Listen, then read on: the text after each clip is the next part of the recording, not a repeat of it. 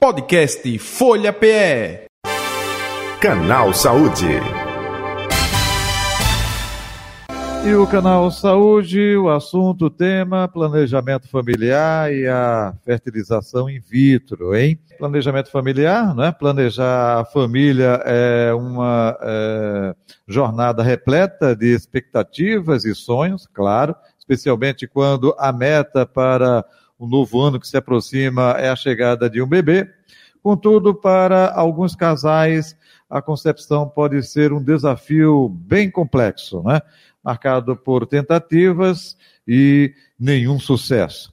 Para falar sobre o assunto, planejamento familiar e também a fertilização in vitro, a doutora Gabriele Maciel Collier, obstetra especialista em reprodução humana, com a gente a partir de agora. Doutora eh, Gabriele, muito boa tarde, prazer tê-la aqui no canal Saúde da Rádio Folha, seja bem-vinda. Tudo bom com a senhora? Tudo bem, boa tarde, muito obrigada pelo convite. E vamos falar desse desafio, né? principalmente num momento como esse, de ano novo, se aproximando, planejamento. Opa, é, e nem sempre o planejamento acontece, né? Como as famílias deveriam se planejar e como saber se algo existe de errado com esse casal, hein? Na verdade, o que acontece, o que a gente tem que saber primeiro, o principal ponto é a idade da mulher. Então, a gente sabe que a mulher nasce com a quantidade de óvulos que vai ter a vida inteira, e depois dos 35 anos, essa taxa, essa reserva ovariana, ela vai diminuindo. Então, é assim, se você pensa em deixar para ter filho mais tarde, o ideal é avaliar a reserva ovariana, pensar em congelamento de óvulo. Mas existem exames normais, básicos de rotina, que a mulher pode fazer, como ultrassom com contagem de folículos antrais, ultrassom endovaginal. O FSH no início do ciclo, para ter uma ideia, é um parâmetro indireto da reserva ovariana. Essa na parte feminina. Uhum. Na parte masculina, aí seria o espermograma. Mas eu acho assim, é, infertilidade é considerado um ano sem gravidez num casal que está tentando é, com relações bem distribuídas ao longo do ciclo e sem anticoncepcional. Isso até os 35. Depois dos 35, esse tempo diminui para seis meses. Passou esse tempo, já é bom começar a olhar o que, que, que, que pode estar tá acontecendo que a gravidez não veio ainda. Uhum. O, o doutor, até aproveitando essa a sua fala, né, é, reserva ovariana para mulher, é, a partir dos 35 anos já fica um pouco comprometida, é isso, é? Isso, a taxa de fertilidade vai caindo. Vai caindo, né? É, é, então, é, hoje em dia a mulher está uh, programando, claro, né? eu não estou falando aqui é, é, numa grande maioria, mas a mulher hoje prefere primeiro se formar, trabalhar, depois é que ela é, prefere ter um filho, né? Isso para um tipo de padrão familiar que a gente acompanha. Outro nem tanto.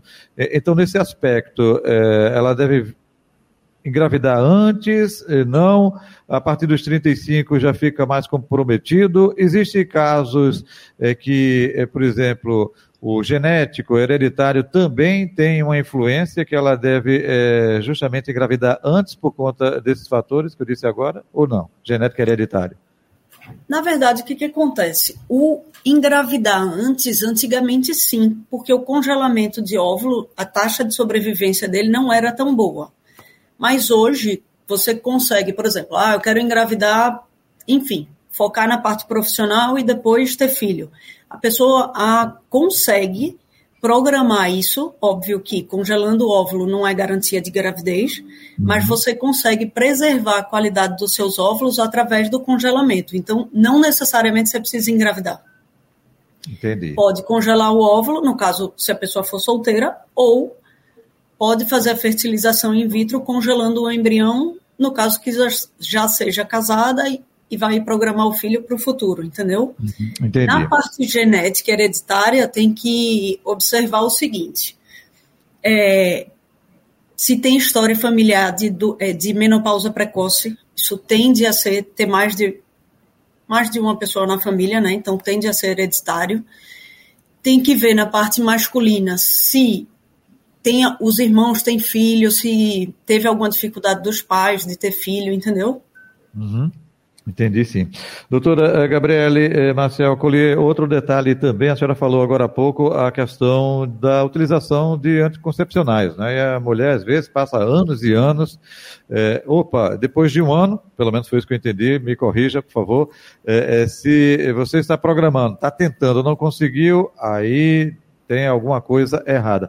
Mas dependendo do tipo de anticoncepcional utilizado, isso pode perdurar por mais um ano ou não? Não, na verdade, o anticoncepcional é assim: você mesmo usando o anticoncepcional, a quantidade de óvulos que você que o ovário separaria por mês, né? Todo mês o ovário separa uma quantidade de folículos antrais, desses um cresce e ovula, o resto se perde.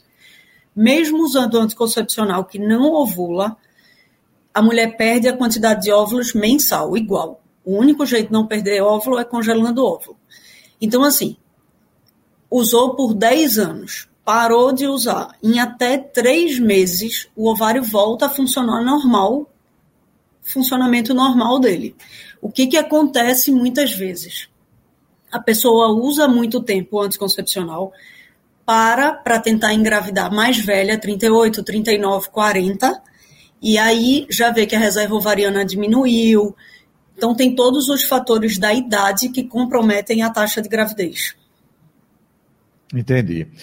Bem, é, agora falando mais detalhes sobre é, essa questão aí da utilização né, é, do óvulo, é, da fertilização in vitro, e a senhora fez uma diferenciação para é, casados e solteiros. Né?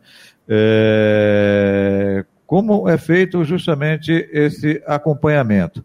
E até respaldo do ponto de vista de quem vai guardar esse óvulo, né? É, ou o embrião. Eu gostaria que a senhora falasse mais detalhes sobre isso, por favor, doutora. O que a gente fala é o seguinte: quando você congela o óvulo, pensando numa escada, você está ali no primeiro degrau. Né? A partir do momento que congela o embrião, a gente já está um pouquinho mais acima, porque esse óvulo já foi fertilizado, o embrião desenvolveu, chegou no no mais ou menos quinto, sexto dia, e ele está lá congelado no estágio, no estágio de blastocisto, que é quando ele chega no útero. Isso numa gestação natural. Então a gente já tem mais informações. Qual é o problema? A partir do momento que você congela embrião, o embrião é do casal. Se eles porventura se separarem, ou enfim, alguém falecer, precisa da autorização do outro ou deixada por escrito, óbvio, no caso de falecimento, mas se separarem, tem que depender dos dois. A partir do momento que você congela o óvulo, o óvulo é da mulher, ela faz o que ela quiser, na hora que ela quiser e do jeito que ela quiser. Supondo que ela congelou os óvulos e aí casou, engravidou naturalmente, teve a quantidade de filhos que quer e tem lá os óvulos congelados. Os óvulos eles ficam geralmente congelados na clínica que fez o tratamento. Então ela pode descartar esses óvulos. Gametas, óvulos, espermatozoides a gente pode descartar, independente do tempo. Entendi. Ô, ô, doutora, então tem esse viés aí até jurídico, não é? é, é de certo ponto, quando existe é, o embrião ou o óvulo, não é? Isso, isso.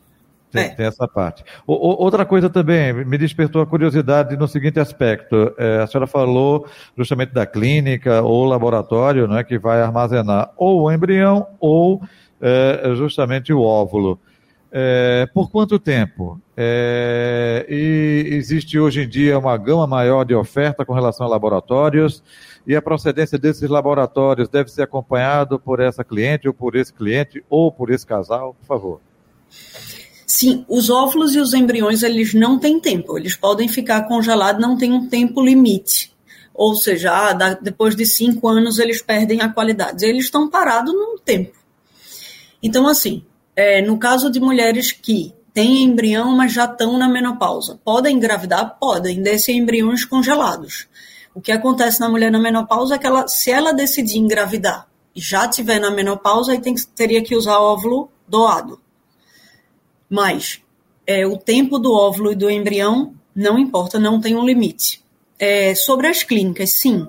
Hoje em dia tem várias clínicas no Brasil que fazem esse tratamento. O que é interessante é, antes de você buscar aonde vai fazer o tratamento, procurar informações, se a clínica é confiável, se trabalha direito, procurar a taxa de gestação, da, a referência da clínica. Entendi. É, e, e, o processo, é, por exemplo, opa, é, houve lá é, a fertilização, é, como é feito o procedimento, é, quantos é, é, meses, enfim, esse embrião, no caso já da fertilização, né, é, colocado na mulher, isso varia muito, existe uma padronização, o que vocês na medicina, na área de saúde, chama de tratamento ouro, né, o padronizado. Por favor, doutora. Na fertilização, o que, que a gente faz é, ao invés do ciclo natural, cresce um óvulo só, um folículo, né? E ovula, a gente, na fertilização, estimula, através de medicações injetáveis, é, o crescimento da, desses folículos que estão disponíveis para esse mês.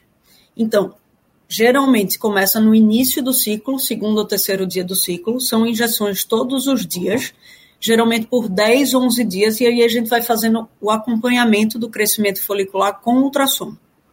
Para tirar os óvulos é feito com anestesia, uma sedação, igual de endoscopia, e vai com, como se fosse fazer ultrassom endovaginal, vai com uma agulha, aspira todos os folículos, leva para o laboratório e vê quantos óvulos. Nesse dia é considerado o D0 do embrião, que é o dia que vai injetar o espermatozoide no óvulo, Aí no outro dia a gente sabe se fertilizou e acompanha o desenvolvimento do embrião até o quinto, sexto dia do ciclo. Esse embrião ele pode ser transferido no mesmo ciclo, que aí seria no quinto ou sexto dia pós-transferência, ou ele pode ser congelado. No caso aqui em Recife, que a gente, se for fazer a biópsia, análise cromossômica dos embriões, a gente precisa aí de uns sete dias úteis para o resultado. Então, esses embriões são congelados, a gente pode aguardar o resultado e aí transferir no outro mês. Quando a gente vai fazer transferência de embriões congelados, previamente a gente faz menstruou, prepara o endométrio, que é a parte interna do útero, da paciente com medicação geralmente via oral, e a transferência é como se fosse colher o preventivo e a gente vai guiado por, ultrassom, por, por ultrassom e deixa o embrião um centímetro do fundo do útero. Feito isso, 12 dias depois ela sabe se está grávida. Faz o exame, né? Entendi. O, o doutora Gabriele, outro detalhe também, é, no começo é, desse processo de é, fertilização in vitro, é, a probabilidade de nascimento de gêmeos era muito grande. Ainda continua nesse aspecto ou não mudou? Até aproveitando, vou falar aqui bem popular. Opa, vai fazer um tratamento desse, né? Sofisticado, é, caro. Você colocar só um embrião corre o risco de ele não nascer. É por isso que se coloca uma quantidade a mais, é isso, é? Antigamente sim, a gente colocava até quatro, né? Numa mulher acima de 40, a gente poderia botar até quatro embriões. E a gente levava o embrião até o estágio dele de clivagem, que era no terceiro dia. Hoje em dia, a gente já leva o embrião para blastocisto, então acaba selecionando mais a quantidade de embriões, a qualidade. Geralmente, a gente transfere um ou dois. Então, isso de transferir três, quatro, a maioria não transfere é, a taxa de gravidez vai de acordo com a idade da mulher. Mas pensando numa pessoa de 35 anos, ela tem uma taxa de gestação aí de 50% a 55%. 50%. Se a gente transfere dois, aumenta sim um pouco a taxa de gravidez, mas aumenta 20% a, a chance de gêmeos. Então, assim, a gente ainda tem uma taxa maior né, de gêmeos pela transferência de mais de um embrião, embrião mas no caso de embriões estudados cromossomicamente, que fizeram análise genética, a gente tende a transferir só um. Entendi. É, doutora Gabriele, a Rede SUS ainda não faz isso ou faz? Aqui em Recife não faz mais. Em São Paulo eu sei que faz, em outros lugares do Brasil faz, mas aqui em Recife não faz. Fazia no IMIP, né, e pararam. Entendi. Ok. Estamos chegando ao final do nosso canal Saúde de hoje. A senhora gostaria de acrescentar algo que eu não lhe perguntei, que acha importante? Fique à vontade, doutora Gabriele. Eu acho só que é atenção, acho que a reserva ovariana, depois dos 30, eu acho que a mulher deve começar assim a olhar, falar com o ginecologista para ter uma ideia.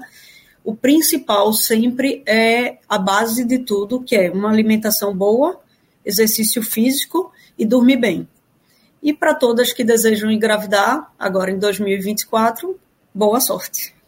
Ok, doutora Gabriela e Marcel Collier, queremos agradecer a sua participação aqui com a gente, desejar um feliz 2024, viu, com muita saúde, com muita proteção de Deus. Aproveitando, deixe seus contatos nas redes sociais ou telefone, fique à vontade, por favor. Obrigada. É, no Instagram é doutora Gabriela Maciel Collier. Tem também no, no Google, é a mesma coisa, doutora Maciel, Gabriela Maciel Collier, 99811 7283. Ok. É, agradecemos aqui a atenção com o Canal Saúde. Tudo de bom, viu? Até um próximo encontro. Tchau, aí a tchau. doutora Gabriela Maciel Collier, ela é obstetra, especialista em reprodução humana, nossa convidada de hoje do Canal Saúde. Podcast Folha PE. Canal Saúde.